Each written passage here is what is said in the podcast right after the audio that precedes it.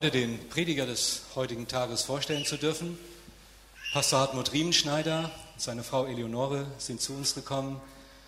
Vielen Dank, dass ihr da seid aus Pinneberg, dort bist du Pastor und im Ehrenamt Präsident des Bundes evangelisch-freikirchlicher Gemeinden in Deutschland. Das ist ein Bund, der seit 1942 Baptisten und Brüdergemeinden vereint und eine Dienstgemeinschaft und Bundesgemeinschaft bildet. Wiedenest Hartmut ist dir nicht ganz unbekannt, der kleine Ort. Du bist zwar hier nicht geboren, aber hast deine wilde Jugend hier verbracht, bist hier aufgewachsen in Wiedenest. Ähm, dein Vater war Leiter der Bibelschule hier, so hieß das damals noch. Und von daher kennst du Wiedenest. Und ich freue mich sehr auf deinen Dienst. Mehr will ich jetzt nicht verraten. Wir sind seit Jahren verbunden. Gottes Segen dir und danke, dass du gekommen bist.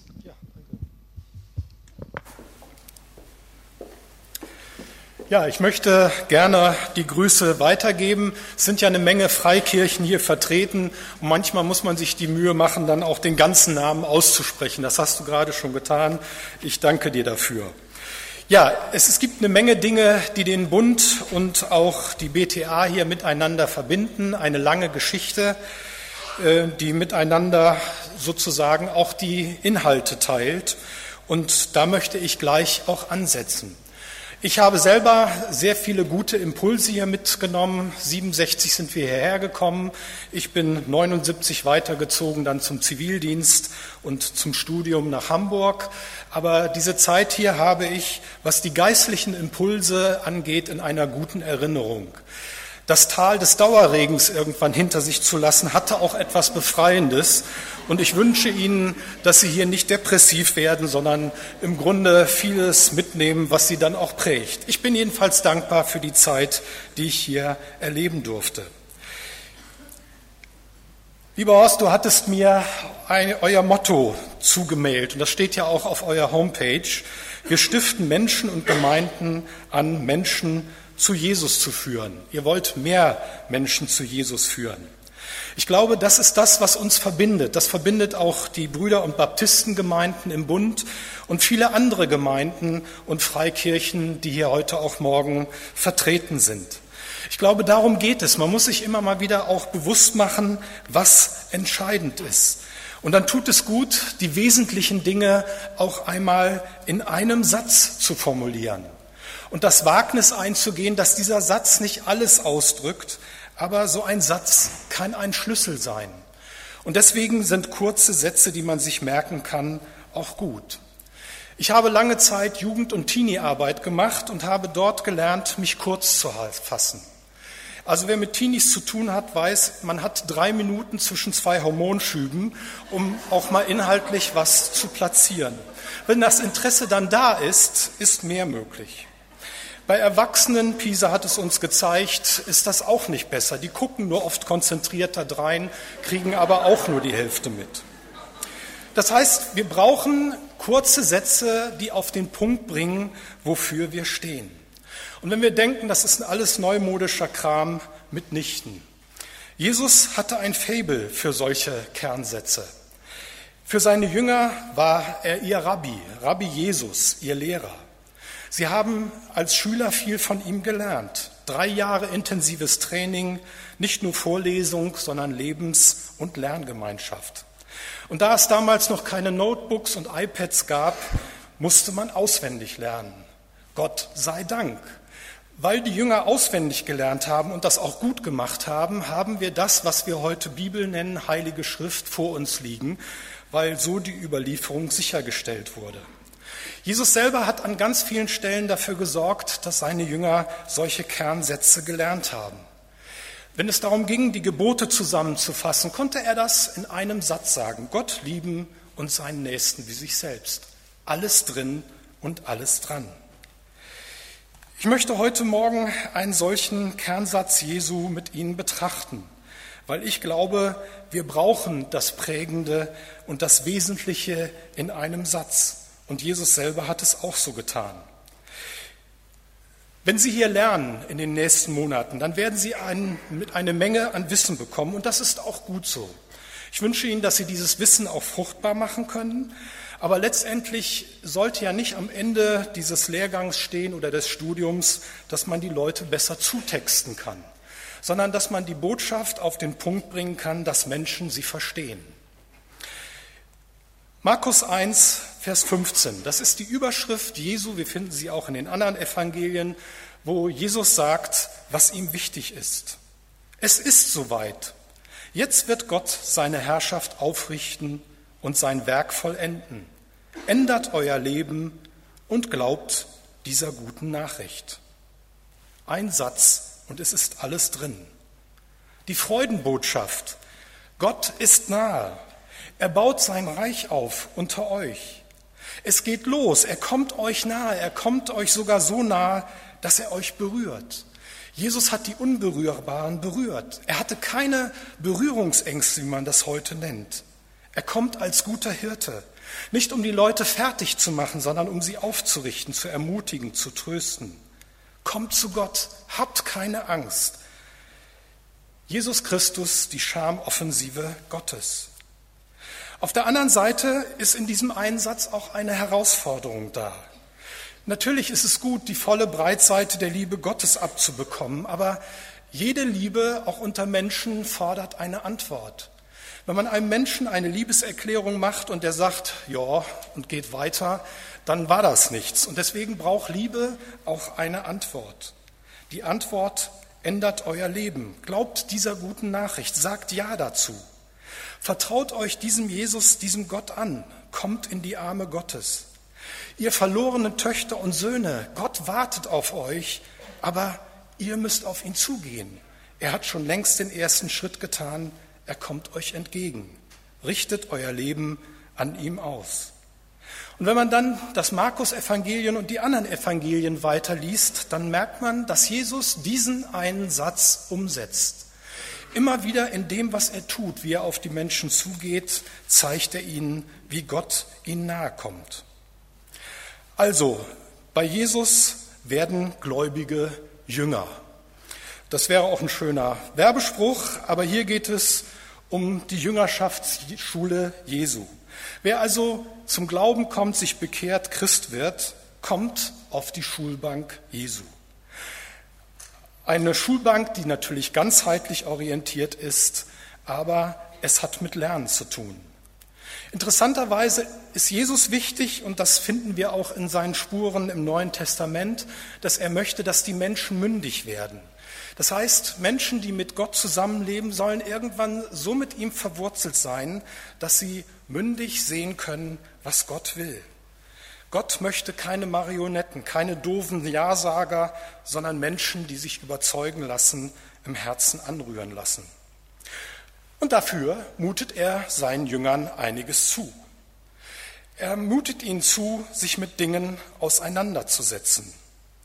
Das erste ist Selbstreflexion. Ich habe es genannt, Nachdenken über den Pharisäer in uns.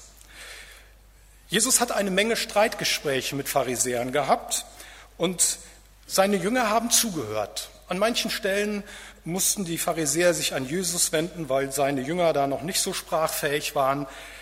Ich glaube, dass die Jünger sehr genau aufgepasst haben und gemerkt haben, dass das, was dort in den Auseinandersetzungen lief, mit ihnen zu tun hatte. Jesus hat die Pharisäer sehr irritiert. Er konnte sagen, dass es mehr um den Menschen geht als um den Sabbat. Er hat ein Sabbatgebot aufgelöst, was eigentlich Gott gegeben hat. Jesus hat Menschen irritiert. Er hat das Machtsystem Großfamilie hinterfragt, indem er gesagt hat, also wenn es um den Glauben geht, dann gibt es nur eine Familie Gottes und hat die Leute herausgeholt. Auf der anderen Seite konnte er den scheidungsfreudigen Leuten seiner Zeit sagen, wie Gott sich die Ehe gedacht hat, nämlich als eine klare Gemeinschaft von einem Mann, einer Frau ein Leben lang. Wenn man Jesus begegnet, kann man irritiert werden. Jesus hat mehr Farben beim Denken, nicht nur schwarz und weiß. Und deswegen ist die Auseinandersetzung mit Jesus notwendig, mit dem, was er wirklich will. Da muss man das Gehirn anschmeißen, da muss man einsteigen. Da reicht es nicht, eine Bibelstelle zu lesen, sondern die ganze Breite der Schrift wahrzunehmen, wie alles zusammenhängt. Ich wünsche Ihnen, dass Sie so einsteigen können, um Jesus mehr zu entdecken und ihm zu begegnen. Zweitens, Konzentration statt Zerstreuung. Uns fordern eine Menge Fragen und Themen heraus, wo wir als Christen gefordert sind, auch Stellung zu beziehen. Wenn wir das tun, sollten wir es gut durchdacht tun, denn wir haben es mit einer Menge ganzen und halben Fachleuten zu tun und da ist es gut, wenn man auch ein paar ordentliche Argumente in der Hinterhand hat. Wir merken, dass es auch unter Christen unterschiedliche Meinungen gibt und ganz viele Themen. Und dass man immer auch wieder fragen muss, was ist eigentlich zentral und was ist zweitrangig. Wenn jemand sich in ein Thema eingearbeitet hat, dann ist das das wichtigste Thema für diesen Menschen. Und eigentlich sollten doch alle anderen Christen das genauso wichtig sehen, wie er oder sie das sehen.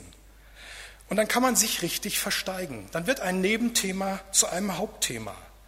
Dann werden Geschmacksfragen wichtig.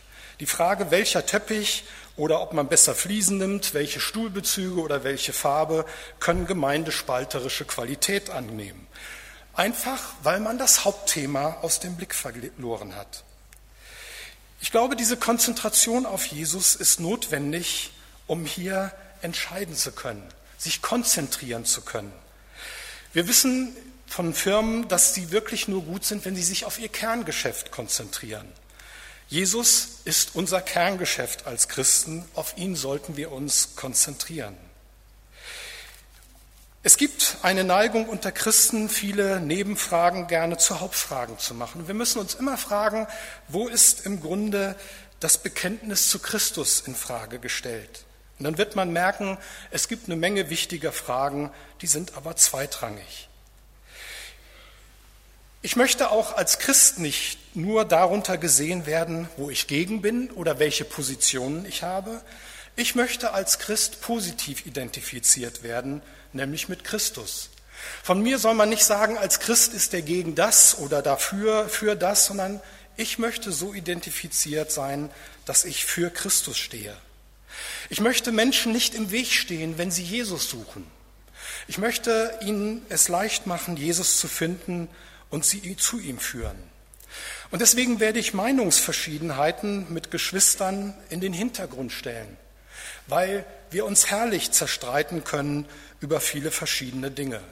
Man muss nur mal anfangen, sich über Politik zu unterhalten und dann kann man sich schon mal fragen, eint uns Christus wirklich? Und ich würde sagen, man muss nicht über alles streiten, man muss sich konzentrieren. Manche Dinge, da muss man streiten, aber das wird man dann auch feststellen. Also das Zentrum des Glaubens, das ist die Frage, was dient dem ewigen Heil der Menschen? Natürlich ist es Jesus und die Erlösung. Aber welche Dinge gehören zentral dazu? Über diese Fragen muss man reden. Da muss man lesen, da muss man sich auseinandersetzen. Das kostet Zeit. Und ich finde es gut, dass Sie sich diese Zeit nehmen, um da an diesen Punkten zu arbeiten.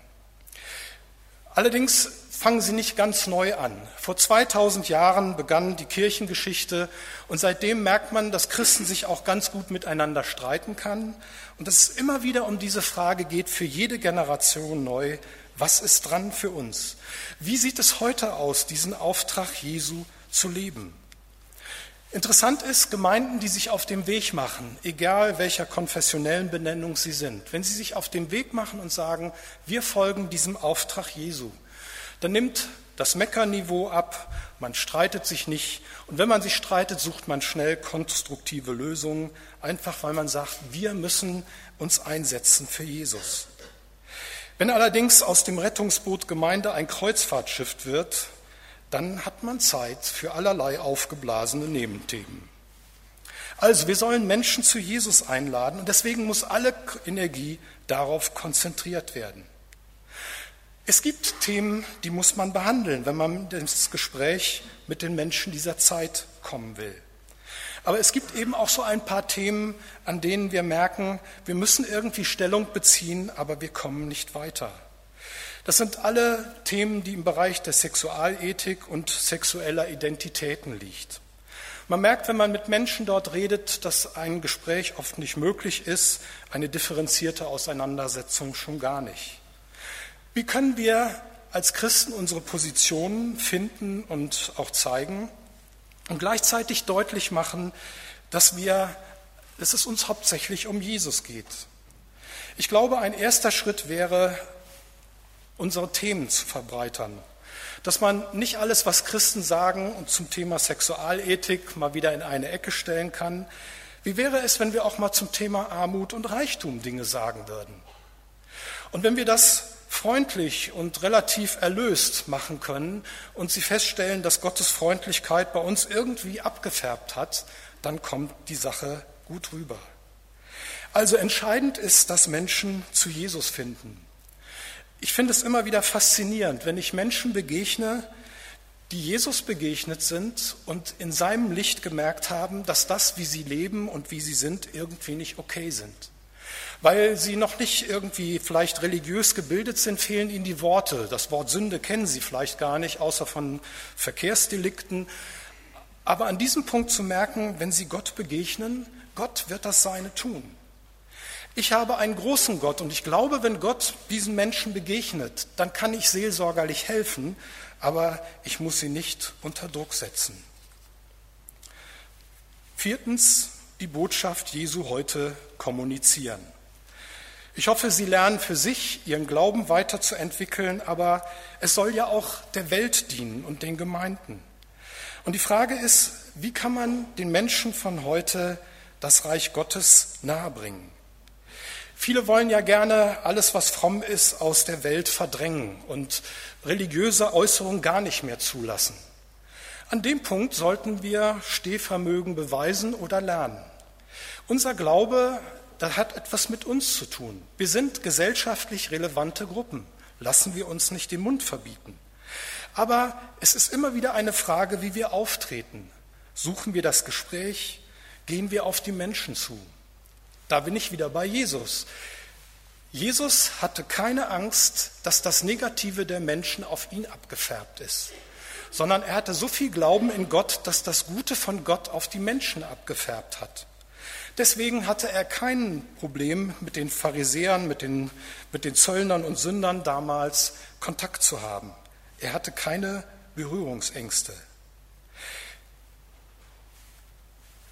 Ich bin ab und zu in Thésée und Thésée ist in Burgund in Frankreich, die meisten werden das wahrscheinlich kennen, eine ökumenische Bruderschaft, wo jedes Jahr um die 30, 40.000 Jugendliche und Erwachsene sind. Diese Gemeinschaft ist sehr einseitig. Dort kann man lernen zu schweigen, Lieder zu singen und es wird einem in allem die Liebe Gottes deutlich gemacht. Und ich habe gemerkt über die Jahre, wenn ich dort auch Menschen begegnet bin, die von Kirchen und Glauben nicht viel zu tun hatten, wie die innerhalb dieser Woche verändert wurden und ein Stück der Liebe Gottes entdeckt haben. Da kann man theologisch eine ganze Menge sagen. Das ist doch nur einseitig und muss man nicht noch viel mehr sagen. Wenn ein Mensch die Liebe Gottes erfahren hat, dann ist das der erste Schritt. Und dann muss man natürlich helfen, dass das auch gelebt wird, dass das im Leben verankert wird. Aber da fängt es an. Ich glaube, dass Gott heute ganz viele Wege sucht, Menschen mit seiner Liebe zu erreichen. Und ich hoffe, dass wir Träger dieser Liebe sind und nicht einfach im Weg herumstehen. Kommen wir zum Schluss nochmal auf die Kernbotschaft. Simplify your message. Machten, machen Sie Ihre Botschaft einfach und eindeutig. Das ist nicht simpel, sondern das ist eine Herausforderung. Um klar in Sätzen zu reden, die auch verstanden werden können, muss man Zeit und Gehirnschmalz investieren. Manche fragen sich ja, wenn man sich nur auf Jesus konzentriert, ihr immer nur mit eurem Jesus und so, es gibt doch noch viel mehr. Klar gibt es mehr. Aber diese sogenannte christologische Engführung führt interessanterweise in die Weite. In der Bibel steht, in Christus sind verborgen alle Schätze der Weisheit und der Erkenntnis. Wenn man sich auf Jesus konzentriert, dann hat man diesen Weg in die Weite, dadurch erschließt sich alles. Und wenn wir in der Kirchengeschichte gucken, gab es ganz viele verschiedene Menschen, die so angefangen haben in der Konzentration auf Jesus. Alle neuen Aufbrüche, alle Erweckungen fangen damit an. Ich wünsche Ihnen, dass Sie in der Zeit, die Sie hier haben, auch ihre Berufung entdecken oder vielleicht festigen. Und diese Berufung sie auch in die Weite führt. Man kann eine christliche Berufung überall leben, muss man, glaube ich, nicht immer sagen, aber manchmal dann doch, nicht nur als Hauptamtlicher, nicht nur als Pastor. Aber wie kann man eine Berufung durchhalten über die Jahre? Meine Erfahrung ist, es gibt Phasen, und die sind entscheidend, wo ich mich festlegen muss auf meine Berufung. Und dann ist es nicht die Berufung zu irgendeinem Dienst, sondern die Berufung zu Jesus. Und diese Bindung hat mir gut getan. Und ich lerne eine Menge Menschen immer wieder kennen, denen das auch gut getan hat. Also diese Bindung an Jesus führt in die Weite. Nutzen Sie also die Zeit des Studiums, um noch klüger und weiser zu werden, das kann nicht schaden, um noch sprachfähiger in unserer Welt zu werden, damit Sie die Dinge gut und vernünftig weitergeben können und nutzen Sie die Zeit der persönlichen und besonderen Lerngemeinschaft. Und ich glaube, das ist ein besonderes Fund hier in Wiedenest. Das prägt über die Zeit hinaus. Und viele Dinge werden eben nicht nur über den Kopf vermittelt, sondern eben auch das Sein und das Tun. Aber eine Sache muss immer wieder sein, diese Konzentration auf Jesus. Ich wünsche Ihnen, dass Sie diese Zeit in diesem Sinne gut nutzen können und dass Gott Ihre Berufung bestätigt oder noch klarer macht, als das bisher der Fall ist. In diesem Sinne Gottes Segen. Amen.